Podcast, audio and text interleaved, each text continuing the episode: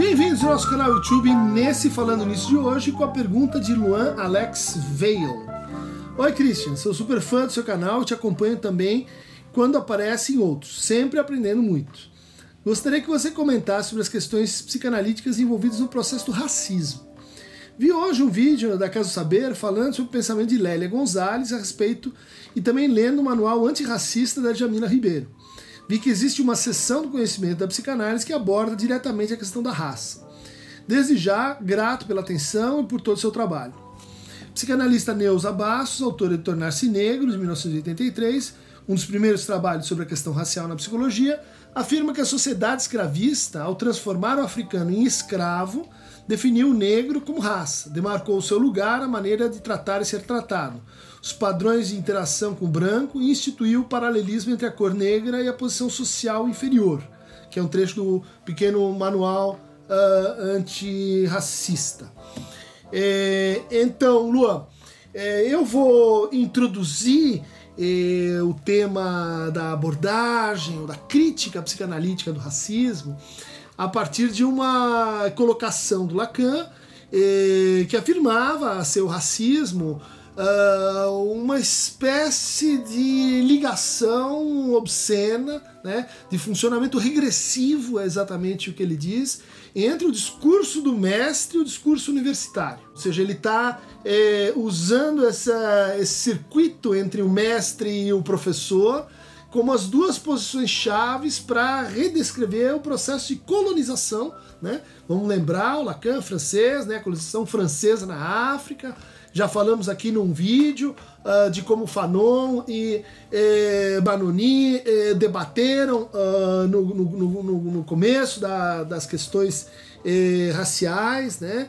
e agora vamos repensar né, essa ideia de eh, de como se produziu a raça, né? como se produziu enquanto um, uh, um uh, semiconceito, né?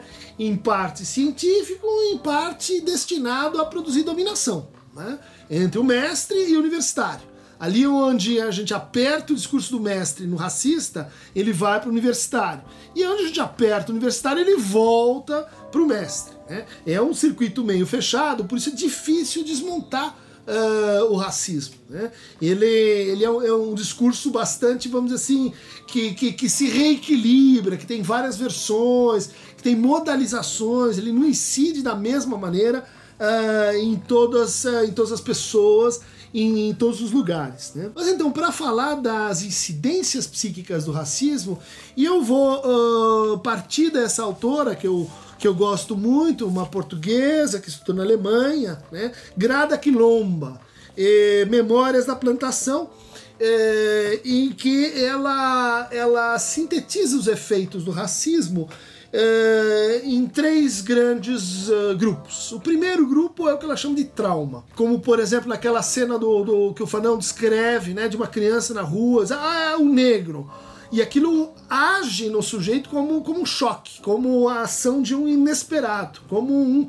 Uh, como assim aqui negro? Esse choque violento, eh, ele colocaria o sujeito numa, numa atitude assim eh, de permanente recuo em relação ao espaço público, em relação à, à comunidade, à institucional, colocaria o sujeito numa espécie assim, como desagrada, né? num desejo de anonimato, um desejo de sumir, um desejo de não ser visto. Por quê? Porque visto daquela maneira, visto como uma espécie assim de figura e fundo, visto como a emergência de uma, de uma diferença que o próprio sujeito estava assim desprevenido em relação a isso. Né? E por que, que ele está desprevenido? Porque, e aí vem ao outro lado do discurso racista, aquele que diz assim: uh, olha, todos somos iguais diante da lei, existe uma declaração universal dos direitos do homem, da mulher, uh, existe uma, um conjunto de instituições que funcionam, vamos dizer assim, anonimamente para sujeitos que são tratados anonimamente, ou seja, sem as suas peculiaridades, sem as suas diferenças de raça, de gênero, né? E uh, de repente, nesse mundo onde nos é vendido ou apresentada essa ideia, né, de uma de uma igualdade, uh, de uma não diferença, emerge, não, mas você, não, não, mas você, negro. Né? Isso deixa então efeitos que ela vai reputar e, e acompanho ela nisso, né? Quer dizer, ela vai reputar como efeitos de um, de um certo racismo estrutural. Né? É, estar nesta posição, nesse universo social, uh, simbólico, cultural, é experimentar-se em, uh, usando essa expressão lá do Massoud Khan, né? uma espécie de trauma acumulativo. Toda vez em que eu me deparo com a emergência desse significante, dessa designação, ela conta e ela conta numa valência específica, né? uma valência traumática. Vamos lembrar que para a psicanálise o trauma é aquilo que excede a nossa capacidade de simbolização. Por quê? Porque pega o aparelho psíquico no momento eventualmente desprevenido. Né? Uh, e veja, não é porque nós estamos informados sobre o racismo, não é porque nós vivemos, assim, uma certa representação co cognitiva uh, do seu malefício, que ele não age nesse nível, vamos dizer assim, de uh, emergência traumática da raça. A segunda, o segundo efeito do racismo é o que ela chama de separação. Muito interessante isso, né? É a ideia de que falando então a partir da experiência dela, dos, dos, pacientes, das entrevistas que ela faz, né? Ela vai descobrir uma narrativa ali que tem que ver com uh, uh, eu não pertenço a esse lugar, né? Eu não sou daqui, eu estou separado da minha origem. Né? E isso remontaria então aos processos diaspóricos, aos processos de deslocamento forçado, aos processos de separação familiar, né? E, e que e, envolvem então uma uma experiência aqui relatada, né? Eu não tenho uma história que se pareça comigo. Sinto que não tenho história nenhuma, na verdade, porque a minha história, a história alemã, a história afro-alemã, não é bem-vinda, diz uma, uh, uma das, do, dos sujeitos à pesquisa dela. Né? E, ou seja, ainda que nascida, ainda que pertencente formalmente a essa experiência que ela chama assim de uma realidade, uma realidade psíquica fragmentada. Né? A, a Grada ela se apoia muito das ideias da Melanie Klein e, portanto, uh, nesse metadiagnóstico kleiniano de que eh, nossa problemática na relação com o outro, na relação de objeto, ela é, é eminentemente uma, pro, uma problemática relativa a a dificuldade de integrar, de unir, né? de eh, ao mesmo tempo discriminar realidade e fantasia, né? porque o objeto ele é, é projetado nos seus aspectos ruins e introjetado nos seus aspectos bons, idealizado de tal maneira que há uma experiência que é em estrutura de fragmentação né? com o outro. Quer dizer, ah, então, de fato, na experiência racial, a gente tem uma uma, uma, um incremento dessa experiência da separação como fragmentação. Né? Então, fragmentação de si, da sua própria história, da sua própria comunidade, em última instância, do seu sentimento de pertença. O terceiro efeito do racismo, que ela descreve aqui, é muito interessante também, é um, o efeito de atemporalidade. De fato, a gente vê isso muito, inclusive, em alguns debates sobre, sobre racialização, sobre preconceito, né? Uh, como assim, como, como, como se a gente entrasse num universo onde o negro sempre foi negro, igual a si mesmo, e o branco foi sempre branco, uh, exatamente como sempre foi, no universo em que a gente esquece né, as transformações que foram acontecendo ao longo do tempo. E isso Uh, produz uma espécie assim de exotismo na relação com o, com o negro. Isso produ produz o que ela chama aqui assim de às vezes uma, uma dificuldade né, de abordar o assunto. Por exemplo, como eu lavo meu cabelo? Bem, com água e shampoo como todo mundo, diz ela rindo. Mas esse riso torna-se impossível de sustentar. Por quê? Porque é uma resposta né, evasiva em relação a uma pergunta que tem na sua enunciação o seguinte: você é diferente, né? Você pode me interessar, né? Mas lá, como outra, como exótica, como eventualmente assim é, é, dotada de tal e tal característica, né? a sua beleza, a, ou a sua habilidade para, para o futebol, ou então para a sua habilidade para isso ou para aquilo, que vai estar sempre assim fundiada nesse, eh, nesse tempo que não passa. Né? Esse que é o problema da colonização. É uma experiência né? e que deveria ter uma história, uma história que deve, deveria ter sido elaborada, um luto e uma transformação, né? uma reparação. Mas esse processo parece que não houve em relação à colonização. A nossa decolonização ainda não, não começou, tá? Tá muito atrasada. Por isso uh, esse passado não passa. Por isso esse passado continua presente. Por isso quando a gente vê eh, um assassinato como o George eh, Floyd nos Estados Unidos, Miguel no Brasil, né, como João no Brasil, a gente é, volta a toda a experiência a, do massacre, é, da objetificação, do pelourinho, é, da violência cometida contra a, a, as populações negras. Né? Esse retorno, esse retorno do traumático, esse retorno que, que se dá de forma fragmentada, ele não faz história. Né? Ele faz acontecimento, ele faz citação, mas ele não faz história no sentido próprio da história quanto elaborações de contradição. Né? E, então, uh, é, agrada, usa a psicanálise, né? mas gostaria também de mencionar aqui o trabalho que você eh, coloca da Lélia Gonzalez. Né?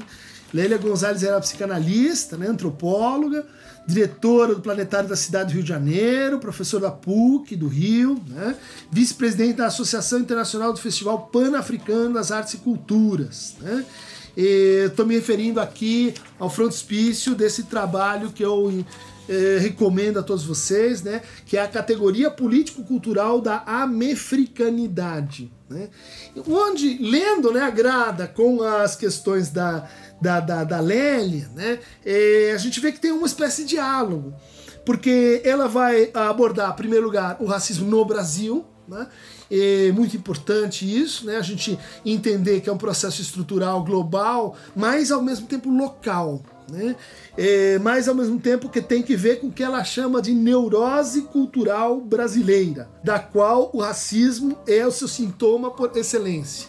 Então nós temos aqui uma autora negra, brasileira, né, fazendo diagnóstico de Brasil. Dizendo que a gente tem um sintoma. Um sintoma aqui chamado, então, racismo. E aí, então, a gente pode alocar para o sintoma o que a gente sabe sobre ele, né? Resolução de conflitos, né? Uh, projeção de modos de satisfação não reconhecidos, uh, uh, relação com fantasias, relação com recalcamento, né?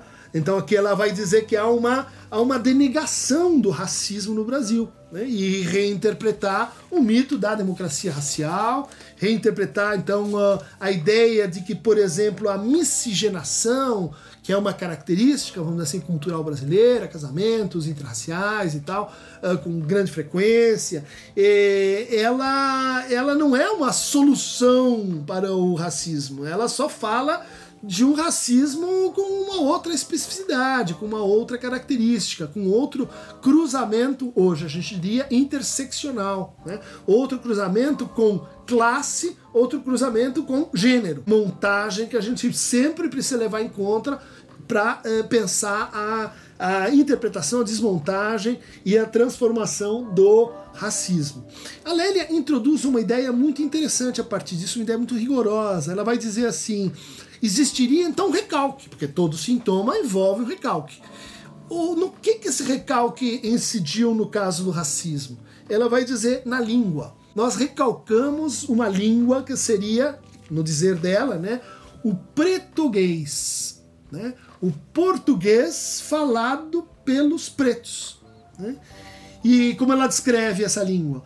O caráter tonal e rítmico das línguas africanas trazidas para o Novo Mundo além da ausência de certas consoantes, como o L e o R, por exemplo, apontam para um aspecto pouco explorado da influência negra na formação histórico-cultural do continente, como um todo. E isso sem falar nos dialetos crioulo do Caribe. Né? Então aqui uh, o que, que a gente tem? Né? Quer dizer, um, algo que está uh, na nossa origem, né? que está, vamos dizer assim, na infância da nossa cultura, mas do qual a gente não quer saber. Então a gente recalca, isso volta na é, reaparição né, de significantes que têm um uso específico. Né? Então ela vai aqui indicar que o nosso racismo ele é, ele é extremamente linguístico. Ele é, ele envolve um manejo muito próprio da, da linguagem. Ela vai usar, por exemplo, a, a palavra, o significante bunda, desbundar, vai fazer toda uma análise sobre isso, né? A bunda, a bunda do negro, uh, como traço, né? De isolamento de um certo que erotismo que eu, que eu cobiço, mas ao mesmo tempo eu, uh, eu rebaixo, né? Uh, que eu desejo, mas ah, eu ponho de lado, exatamente como se como a gente vê nos processos de é, recalcamento. Né? ela diz assim: isso é o, o a sustentação, essa, essa, esse uso da língua, né? é a sustentação para uh, mitigar a violência. A gente não percebe que a violência, por quê? Porque tem um, um modo de dizer que encobre isso. Né? Um modo de dizer que vai transformar é, essa violência, por exemplo, uma questão sobre superioridade, inferioridade, uma questão meramente assim narcísica é, que vai tornar o nosso racismo disfarçado, né?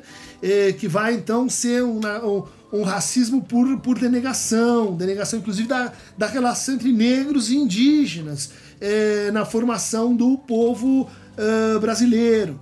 E que explicaria também, ou que se manifestaria também, é, nessa, nessa forma assim de, de embranquecimento. Né?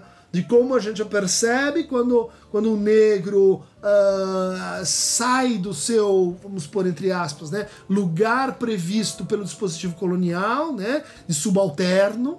Subalterno que acontece, né, diz a Spiva, é aquele que não fala. Ele só fala com você se você falar com ele antes. Ele não tem direito a tomar a palavra. Né? É, violência, né? Violência que vai marcar os processos de embranquecimento. Ah, esse aqui tomou a palavra, porque ele não é bem negro. Né? Então você começa a vê-lo como, como artista, como um professor, como pessoa sábia, como uh, enfim alguém exótico. Você não, você perde a negritude. Né? E, e isso é um processo, então, é, reputa ela um processo uh, discursivo. Uh, uma grande contribuição que ela dá é a hipótese da amefricanidade, de que existe uma africanidade na América. Né? E, isso vai ser muito importante para dialogar com uma coisa que a é, que a Grada mencionou, né?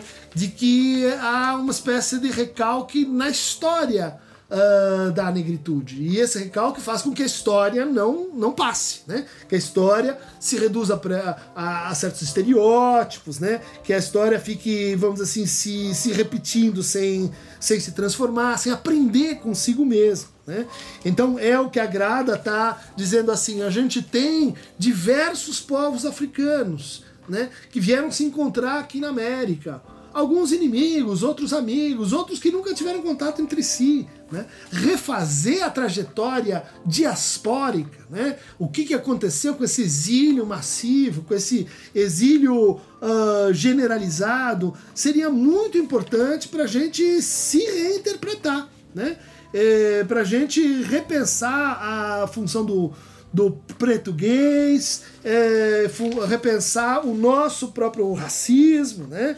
É, inclusive, diz ela, uh, pensando né, que toda linguagem é epistêmica, é, nos processos de compensação do racismo uh, com uh, modalizações afetivas. Né? Então, eu pronuncio um enunciado que é excludente, que é segregador, que é ofensivo, que é violento, mas em seguida eu mitigo isso dizendo, não, mas mas olha assim que, que, que amizade, que carinho que eu tenho com essa que foi funcionária da minha família, com aquele outro que está então numa posição é, de muito querido, de muito amado, né? Como se é, a pessoa não percebesse que nisso está justamente esse processo de deslocamento, né? De perda da história e de separação. Agora você não é mais é, pensado, reconhecido como negro. Você é meu amigo.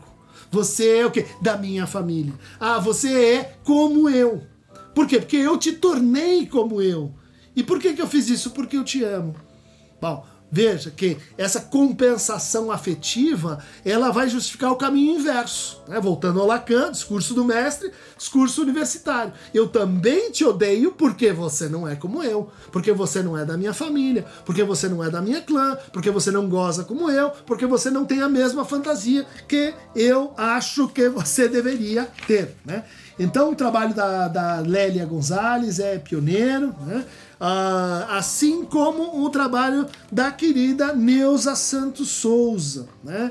E a psicose, né? A Neuza é psiquiatra no Rio, uh, tem esse trabalho pioneiro uh, em que ela descreve, né, refaz e traz para gente o pensamento do Lacan uh, sobre a psicose no simbólico, no imaginário, no real. Né?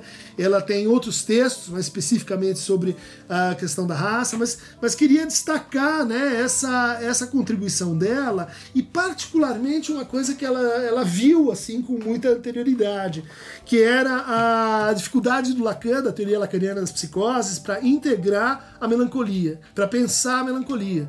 E, o Freud chamava a melancolia de neurose narcísica, ela dizia, olha, não vamos diluir a melancolia na paranoia e nem na esquizofrenia. Tem uma, tem uma coisa aqui à parte, tem uma dignidade clínica à parte. De onde ela estava tirando essa ideia, né?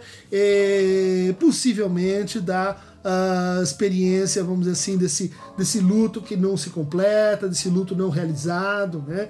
E proveniente da, da, do processo de racialização em curso no Brasil e na história do racismo no Brasil. Então, uh, gente, tratar o racismo é enfrentar nossas identificações, é enfrentar nossa fantasia, é enfrentar nossos dispositivos de colonização. Tratar o racismo é, é colocar em questão a nossa capacidade né, é, de reconhecer a diferença né? de reconhecer a diferença no seu, no seu grau assim mais elevado, enquanto, enquanto diferença simbólica, que não precisa de nenhum imaginário para recobri-la, que não precisa de uma alienação imaginária para produzir qualquer substancialização dessa diferença em raças, em gêneros, em classes, né?